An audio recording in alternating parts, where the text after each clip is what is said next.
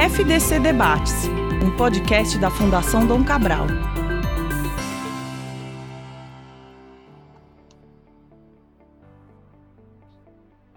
Olá para você que me escuta agora, seja bem-vinda e bem-vindo a mais um FDC Debates. Eu sou Tomás Castilho, é um prazer estar aqui hoje para trazer esse episódio é, em especial, né, um episódio que veio para celebrar o dia 25 de julho, que homenageia Teresa de Benguela, líder quilombola e protagonista do enfrentamento ao sistema escravocrata. E esse é um símbolo que, dentro dessa conversa que a gente vai trazer, o nosso ponto de partida, que é uma argumentação que, inclusive, meu amigo Felipe Vieira, que participa aqui da nossa série Trajetórias Negras, trouxe no último episódio, que você já deve ter ouvido, a ideia de que as mulheres negras são as grandes líderes brasileiras, né? A nossa referência de liderança muitas vezes está dentro de casa para a maior parte das famílias, né, que compõem de fato a maior parte das pessoas desse país, mais de 50% da população que se reconhece de etnia preta é, ou negra, enfim. Vocês convidadas me corrijam depois, porque eu estou aqui para aprender com vocês. Como convidadas aqui, a gente trouxe a Aline Aguiar, ela é jornalista e mestra em estudos de linguagens. Aline, tudo bom com você? Oi, Tomás, tudo bem? Nossa, que prazer estar aqui com vocês. Muito bom. Muito obrigada pelo convite. A gente que agradece, Aline. Muito obrigado mesmo por estar aqui. A gente também trouxe a Sanzia de Almeida Costa, nossa colega aqui da Fundação, atua no Centro de Memória da FDC e é co-líder do grupo de trabalho de raça e etnia, aqui dentro do projeto de diversidade da Fundação Dom Cabral. Sanzia, como é que você está? Boa tarde, Tomás. Boa tarde, Aline. Agradeço também a oportunidade de estar aqui com você, falando sobre, sobre um tema tão importante, e é um prazer muito grande. Espero contribuir com essa conversa.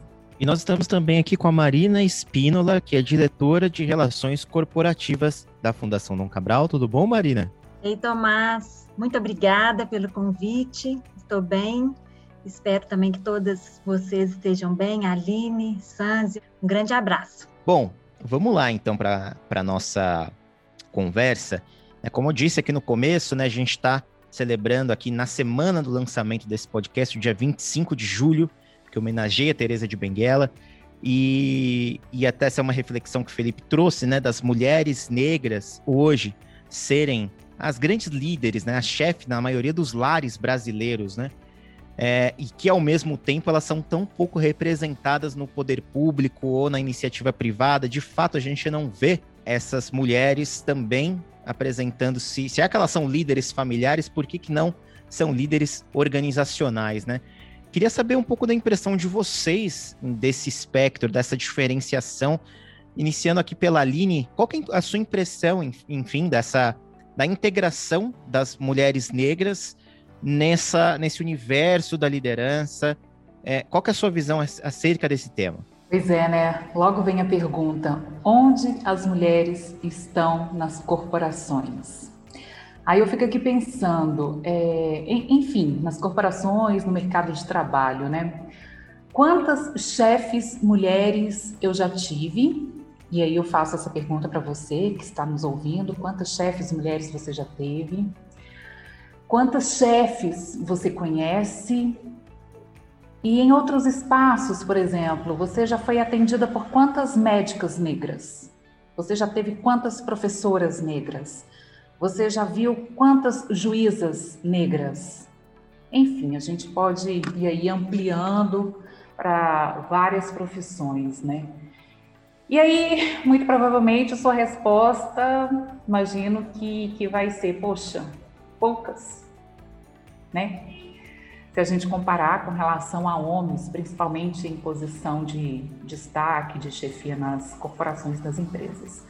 Então vamos pensar mesmo, onde estão as mulheres? Nós somos maioria e, e nós não estamos na maioria dos lugares e dos espaços.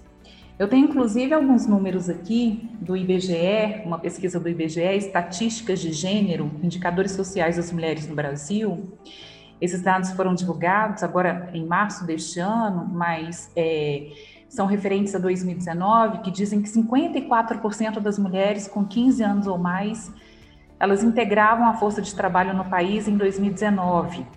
Entre os homens, esse percentual era de 73,7%. Então, estamos em minoria no mercado de trabalho, né? E a fatia de mulheres em cargo de liderança no país, ele caiu em 2019, né? Apesar de termos, nós mulheres, mais anos de estudo, nós estudamos mais, nós fazemos é, é, graduação, vamos para pós, estudamos, estudamos, e o que acontece? Estamos em menos quantidade no mercado de trabalho, né? Aqui ocupavam 37%. A fatia de mulheres em cargo de liderança no país caiu que eu falei, né? As mulheres ocupavam em 2019 37,4% desses cargos gerenciais. E as mulheres continuam recebendo 77,7% do rendimento dos homens, né?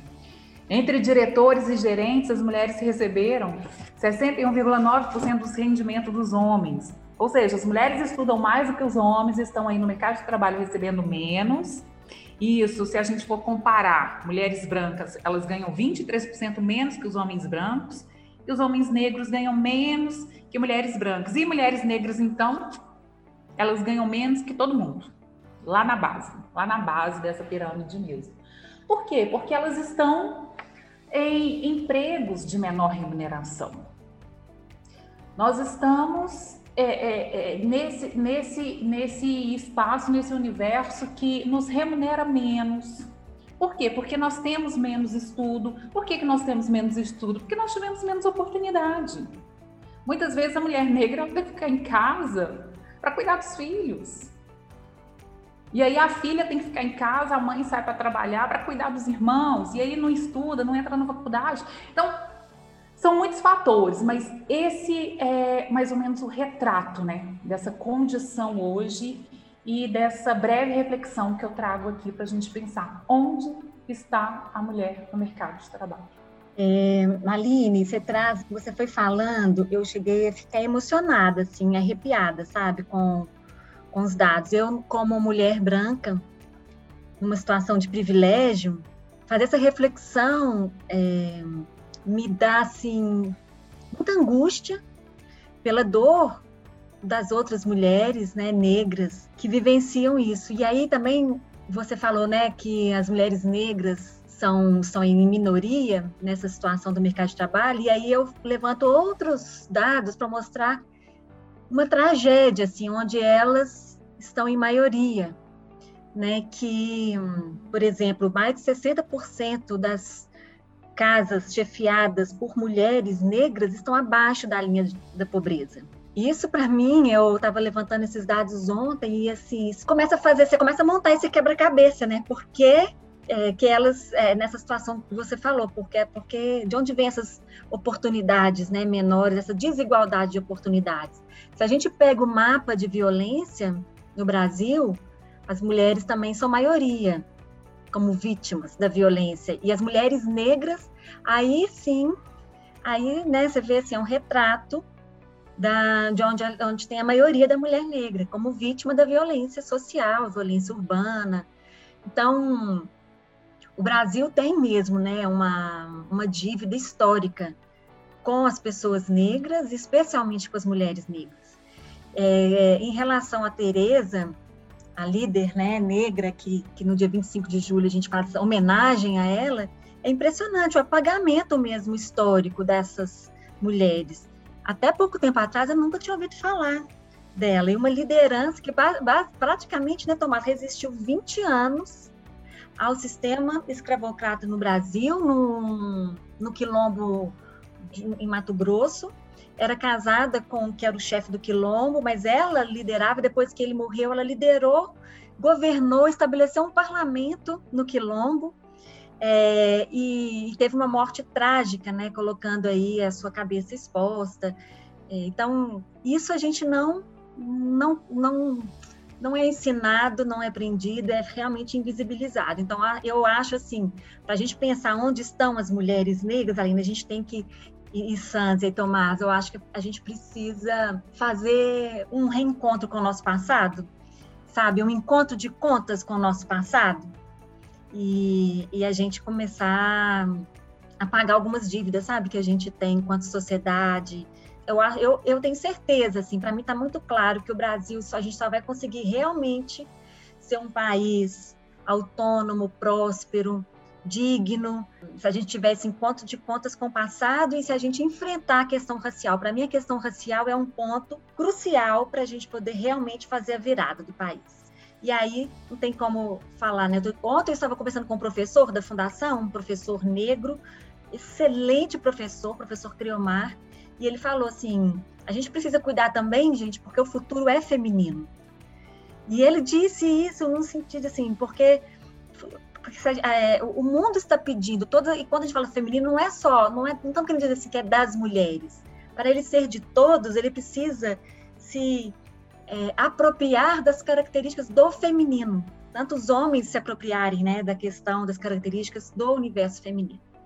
Que fica já a minha primeira reflexão e inquietação com essas falas da Aline. Eu acho sensacional porque até queria ouvir um pouco a Sanzia é, mas eu acho que existe aí, de fato, com os dados que a Aline trouxe, com a sua perspectiva também, Marina, fica claro para a gente que está fora desse contexto, né? Nós, eu que no caso sou branco, o homem branco aqui, que estou ainda mais fora desse contexto, mas fica claro, né? A, essa essa roda, parece a roda da má infinitude do Hegel, assim, parece que é uma coisa que se retroalimenta, ela vai e volta e, e precisa se quebrar essa roda né? De alguma maneira a gente precisa criar alguns artifícios para que essa roda seja quebrada.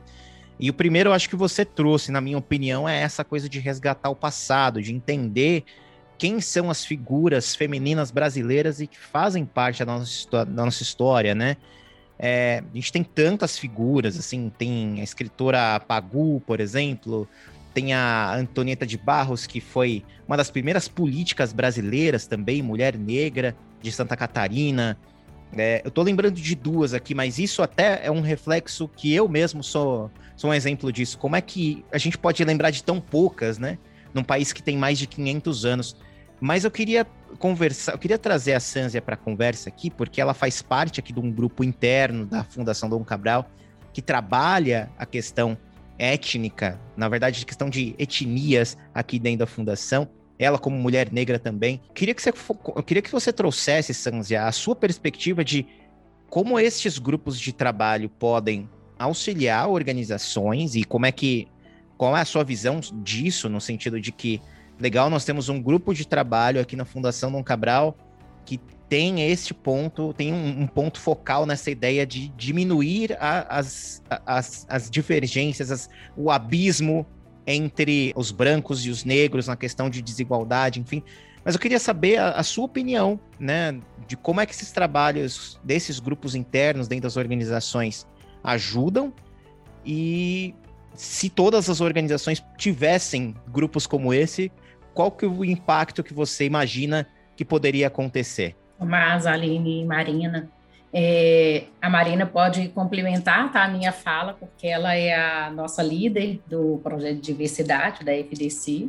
É um grande desafio, né? Como a Aline e a Marina já falaram, a mulher, principalmente a mulher negra, a gente precisa de estudar muito mais pra, para conseguirmos provar mesmo né, que somos capazes. A gente precisa estudar muito mais, buscar, é, eu já fui líder numa outra empresa e assim a gente tinha que mostrar, eu tinha que mostrar o tempo inteiro que eu era capaz, muito mais do que é, né, já concorri vaga com um homem e com mulher branca, e é muito mais difícil para a gente, muito mais.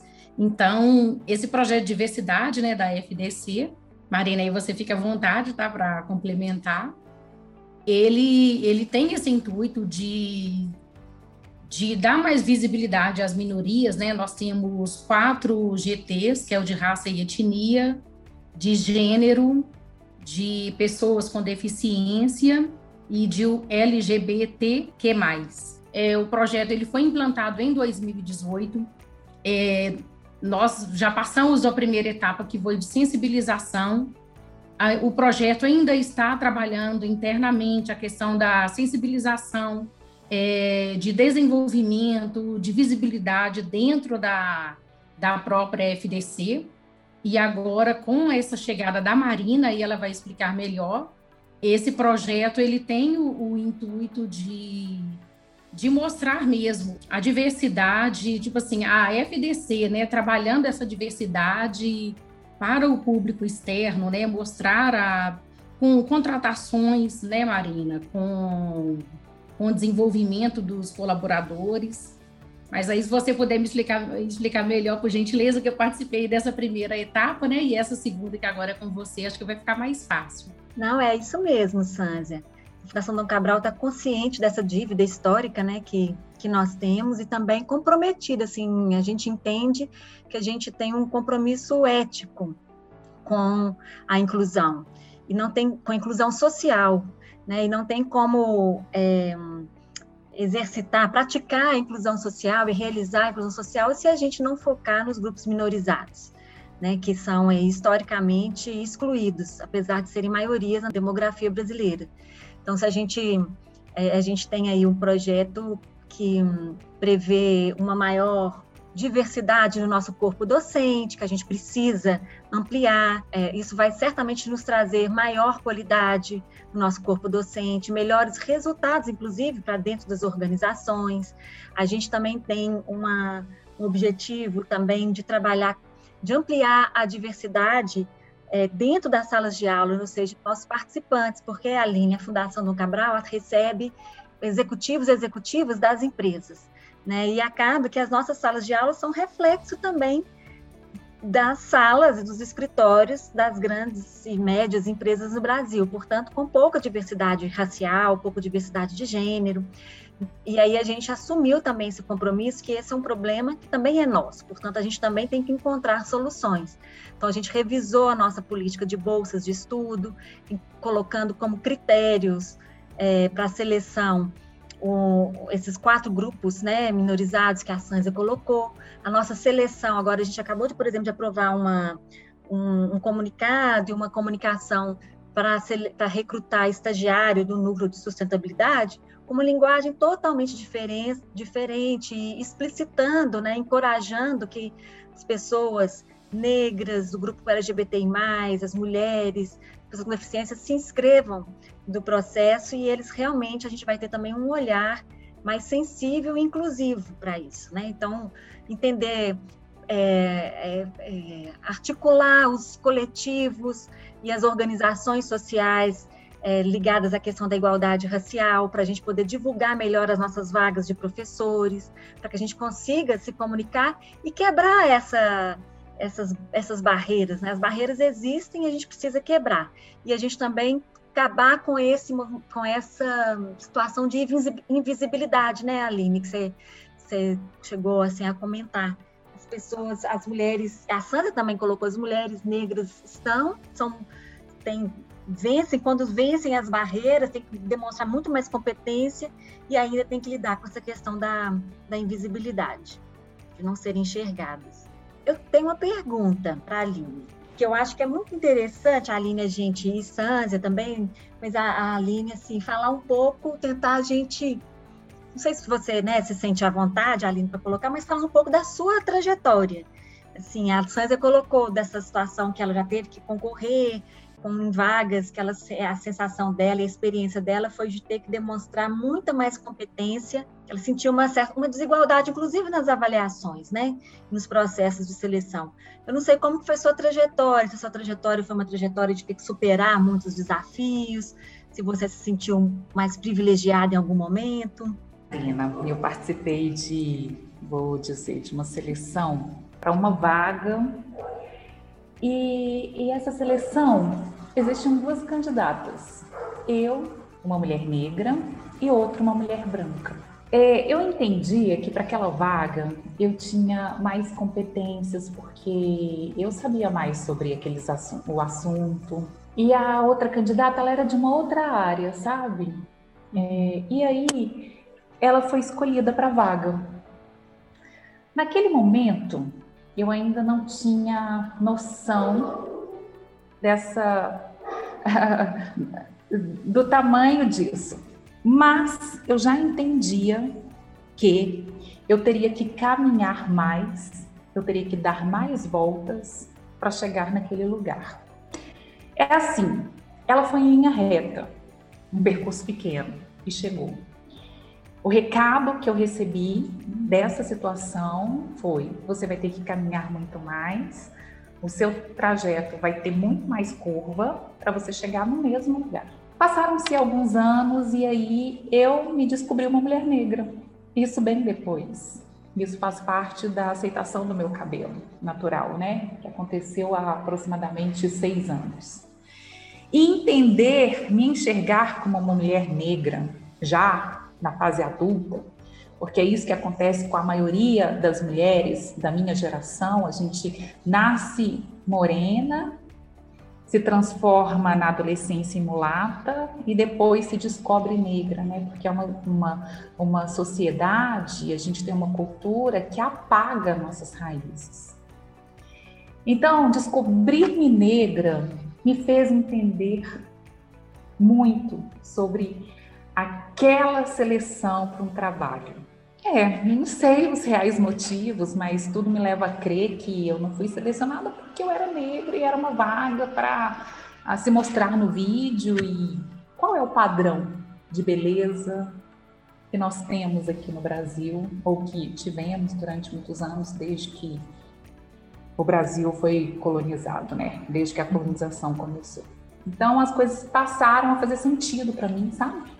Tipo, a ficha caiu, deu aquele estalo. Ah, tá, entendi. Aí eu juntei com aquela percepção que eu já tinha, eu vou ter que fazer um percurso maior, vou ter que, olha, ralar mais para mostrar minha competência.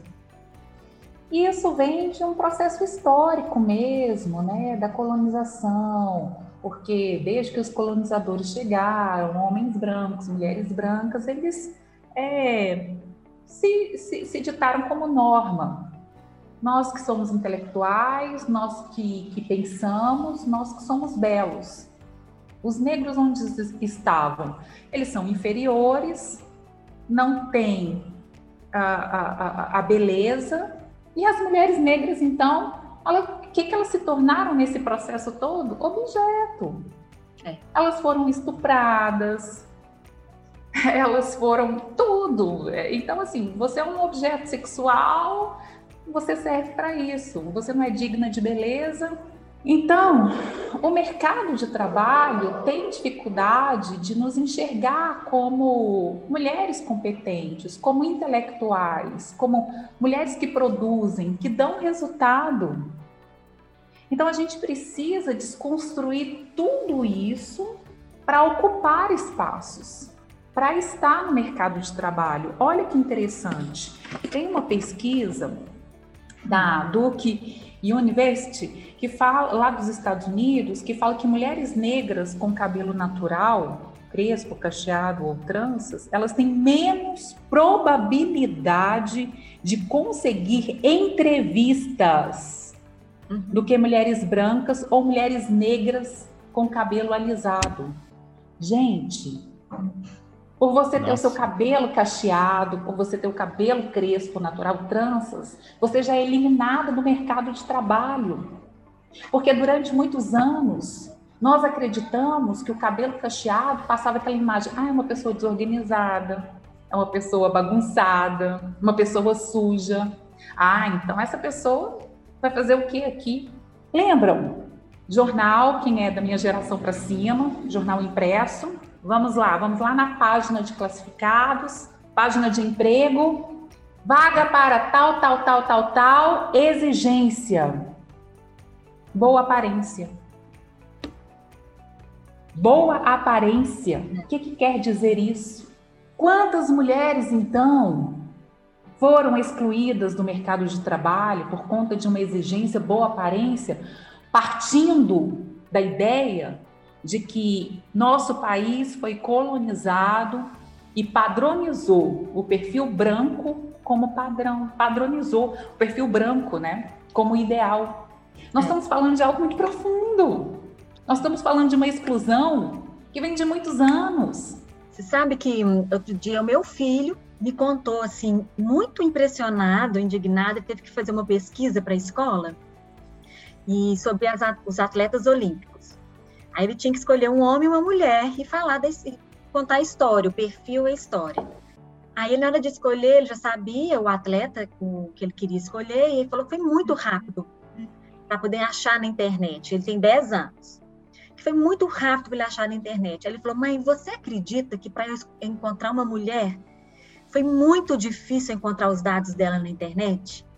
E aí eu consegui, mas eu tive assim que percorrer várias páginas do buscador que não tinha e aí ele falou assim, aí ele fez o trabalho. Aí ele encontrou um atleta de futebol homem e uma de mulher, uma mulher de futebol. E na hora que eu fui ler o texto, muito curioso, que aquele atleta, inclusive, os dois negros, se não me engano, aquele, é, os dois negros, se, o atleta homem, e ele até completou, mãe, no atleta homem tinha até a esposa dele, encontrava ficha com até o nome da esposa dele. E atleta mulher, eu não consegui, eu tive que percorrer muitas páginas para conseguir mínimo de informação sobre ela. Com 10 anos ele me colocou.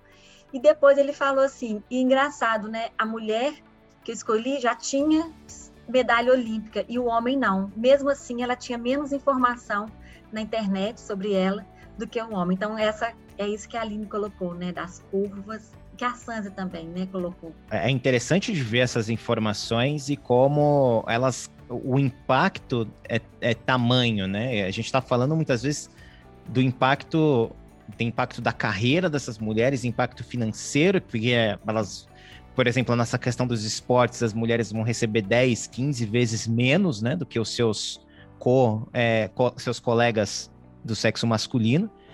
Mas eu queria até comentar agora nesses minutos. Agora a gente está chegando na parte final da conversa, é um assunto que uhum. demandaria aí umas, mais umas duas ou três partes, né? Então vamos pensar aí mais para o futuro. Mas eu queria muito conversar, eu queria muito trazer o ponto de vista de um ponto de vista da gente olhar um pouco para trás e um pouco para frente, né? Eu tô olhando, sei lá, 15 anos atrás, quando a gente tinha as propagandas de shampoo, em que você tinha a mulher com o cabelo enrolado, cabelo crespo, e ela usava o produto de beleza e o cabelo aparecia liso e, e ao vento. Não sei se vocês lembram dessas propagandas, né? Que o imaginário na cabeça das pessoas era é, da pessoa, da mulher, do homem negro, é que de fato eram elementos a serem corrigidos do ponto de vista estético, né? Um outro exemplo que eu gosto muito de trazer nas conversas é o caso do Mussum, né, dos Trapalhões, que hoje, se a gente pega as piadas dos Trapalhões, elas nunca iriam ao ar, né? A gente vive numa nova época, mas é interessante de ver que existem dois arcos para o Mussum. Eu vi isso em um podcast, achei sensacional. Você tem o Mussum dos Trapalhões, que era o alívio cômico, que era aquele cara que sempre se dava mal, que era o boêmio, e você tem o Mussum do, do o, o, artista dos originais do samba, um dos grupos pioneiros de um determinado ritmo musical no Brasil, que era de fato um gigante entre os seus seus colegas de arte, né? Então você tem a mesma pessoa participando de dois arcos completamente diferentes no imaginário das pessoas, né? É, mas eu vejo que hoje esse imaginário ele vem de fato mudando, e um exemplo é essa conversa que a gente está tendo e que várias pessoas vão ouvir, e, e, é um assunto que as pessoas têm buscado, de fato, aprender um pouco mais, tanto é que as organizações estão criando grupos de trabalho, estão, de fato, trazendo essa discussão à tona. Eu queria saber, eu queria muito ouvir de vocês uma visão de antes e depois, do caminho que foi trilhado até então, qual que é a, a, a avaliação que vocês fazem de potenciais conquistas ou desafios vencidos, ou se ainda tem, de que acredito, ainda tem muito que ser feito. Qual é a avaliação que vocês, principalmente vocês duas, Sanzia e Aline, fazem desse momento que a gente está vivendo? Como a Aline comentou, essa questão do tornar-se negra, não que a gente aceite, mas a gente passa a entender que né, dessas voltas que a gente precisa dar, de como a gente precisa lutar e mostrar mais a nossa competência, a nossa capacidade.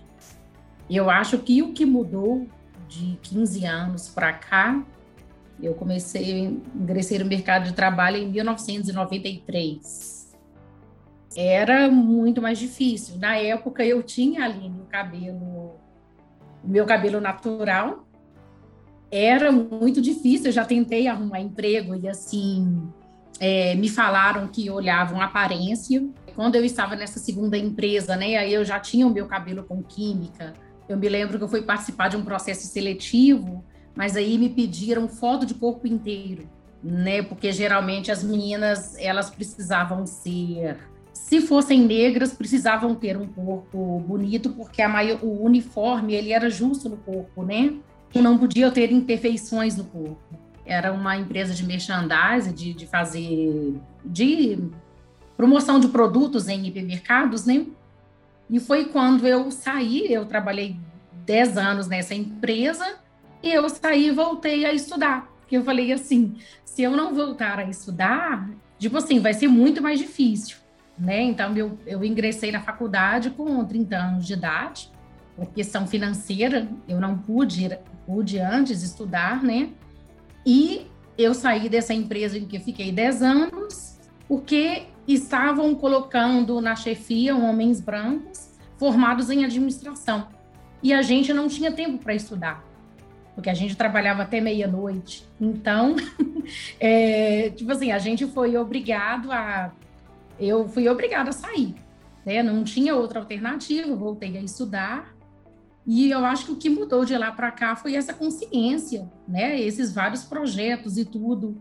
Eu acho que à medida em que a gente reconhece e reconhece que está sofrendo um racismo, e eu acho que isso que vai mudando, né? Essa essa visão, né? E, e é muita luta. Não é fácil, não é fácil. É, foi com 30 anos, com com 35 que eu entrei na FDC, que foi logo depois de formada, né? E foi assim, eu comecei a minha carreira toda de novo, né? Com 35 anos de idade. Então, assim, é muito difícil para a gente. E o tanto que a gente precisa avançar, né? Eu me lembrei aqui de um caso que aconteceu há uns três anos. Luana Tolentino, ela estava andando na rua aqui em Belo Horizonte. Ela uma mulher negra andando na rua, uma senhora parou a Luana e perguntou: Você faz faxina? Ela respondeu: Não, faço mestrado. Por que, que uma senhora reconhece uma mulher negra como faxineira e só como faxineira, né? Então a gente precisa avançar muito nessa questão de pensar que só estamos em alguns espaços e que não somos é, competentes para ocupar outros. Vou dar um outro exemplo. A Lei Maria da Penha, ela completou 10 anos em 2015, né? E o mapa da violência no Brasil apontou que nos, nesses 10 anos diminuiu sim o assassinato de mulheres brancas em 10%, mas aumentou o assassinato de mulheres negras em 55%. Ou seja, talvez faltou um olhar étnico-racial na hora de pensar a lei, na hora de pensar nessa política pública. Como temos que avançar? Temos que olhar algumas particularidades, nós temos que, que olhar é, de dentro desse lugar, né? Temos que ter pessoas para fazer políticas públicas de dentro desse lugar, das necessidades de mulher negra. Nós temos que ter chefes nas organizações de dentro desse lugar, mulher negra. É, para a gente é, é, conseguir alcançar é, para a gente conseguir alcançar, para a gente conseguir abrir esse olhar. E aí, para encerrar essa fala, eu acho que o que a gente muito precisa em todos os lugares para a gente avançar é de representatividade, é da importância de você poder se enxergar de forma positiva em todos os lugares. Porque se você mostra para uma criança que ali naquele posto de saúde tem uma médica negra, se você mostra para uma criança que a professora dela é uma professora negra, para um jovem professor, enfim, que você, se você mostra que há pessoas, mulheres negras, aquela criança ela vai entender que ela também pode ser, que ela também pode chegar lá. E aí eu termino aqui com uma frase da Joyce Bert, que eu gosto muito, que é sobre representatividade. À medida que nos vemos de maneira positiva nos espaços mais diversos, é que podemos reconhecer e assimilar a possibilidade de nossa própria imagem como positiva também. Muitas são as formas de se trabalhar esses movimentos que são inerentes e se intercalam intensidade. E o principal deles é o imagético. Precisamos nos ver de forma positiva, literalmente, pois essas imagens vão ressignificar o imaginário que será abalado e simultaneamente reconstruído. Que possamos nos ver nos mais diversos espaços para acreditar que nós, mulheres negras, podemos estar lá. Sensacional, né, gente? Eu, eu Marina, é, eu fico sei nem tem nem muito o que dizer, né? Assim, eu fico meio chocado com algumas coisas, né? De ver que legal, a gente avançou em algumas coisas muito interessantes, mas tem tanta coisa ainda que a gente precisa correr atrás, né? E acho que nós, como Fundação Dom Cabral, estamos tentando fazer a nossa parte, mas a gente precisa de muita gente, de fato, para que essas disparidades, para que esse imaginário, para que toda todas essas ideias que estão pétreas muitas vezes na, na, na, forma como nós criamos os filhos, né? É, e é interessante ver, por exemplo, que o seu filho, inclusive, ele teve é, um, awareness né, da, dessa disparidade já tão cedo. É, queria muito agradecer todos vocês que participaram aqui hoje. É, vou deixar aqui esse momento final aqui para me despedir, mas queria deixar que você, Marina, se quiser deixar alguma palavra também, que você acabou não falando agora no final, quer deixar algum recado, alguma coisa, senão a gente já se despede. Eu vou, eu vou querer sim, usar esses minutinhos para primeiro manifestar minha admiração pelas mulheres negras e aqui representadas pela Aline, pela Sânzia, é, e dizer que a gente precisa dar um basta, sabe? Quando a Aline fala de avançar, a Sânzia, nós estamos falando aqui de avançar, a gente tem que avançar, mas a gente tem que avançar de forma acelerada. É inaceitável tudo isso. É inaceitável que a gente tenha, que ainda nos tempos de hoje, é, anunciar ou constatar esse aumento de 55% né, no assassinato de mulheres negras. É inaceitável. Então, eu fico com um convite para que cada um que, que, que, nos ouvir, que faça essa reflexão. O que, que eu posso fazer é, para dar o meu basta, né, no, meu, no meu entorno? Né? Quais são os filmes, falando em representatividade, quais são os filmes que você pode assistir que vai ter é, as mulheres negras no papel positivo? Quais são as músicas, as cantoras que você escuta? Quais são os livros? Quais são as, as autoras negras que você pode ler? Quais são, é, quais são os amigos e amigas negras que você deve se aproximar, construir esse, esse, essas relações de, de vínculo e de confiança? seu trabalho, quem aquelas pessoas, onde estão as pessoas negras e como é que você pode se aproximar, convidá-las para formar uma aliança de aproximação, de respeito, compaixão. Eu acho que é isso que a gente precisa, sabe? A gente começar a se abrir. É, e aí, isso é ser um futuro feminino, né? A gente cuidar das relações, cuidar das pessoas, e é, fica esse meu convite. Eu acho que se cada um de nós começar a fazer isso, enxergar quem são as pessoas negras que estão ao nosso ao redor, né? Quem são as mulheres negras que estão do nosso lado e que a gente às vezes não enxerga, é, convidá-las para a gente construir uma relação diferente, que seja uma relação de mais respeito, de maior é, igualdade. Obrigada, gente. Agradeço demais vocês terem participado e aceitado o nosso convite. Muito bem, nós vamos ficando então por aqui nessa gravação do Debates. Hoje a gente teve aqui a presença da Aline Aguiar, jornalista e mestre em estudos de linguagem. Obrigado, Aline, pela participação, viu? Ah, mais uma vez eu que agradeço. Foi muito bom aprender com vocês, né, com a Sânzia, com a Marina, te escutar, Tomás.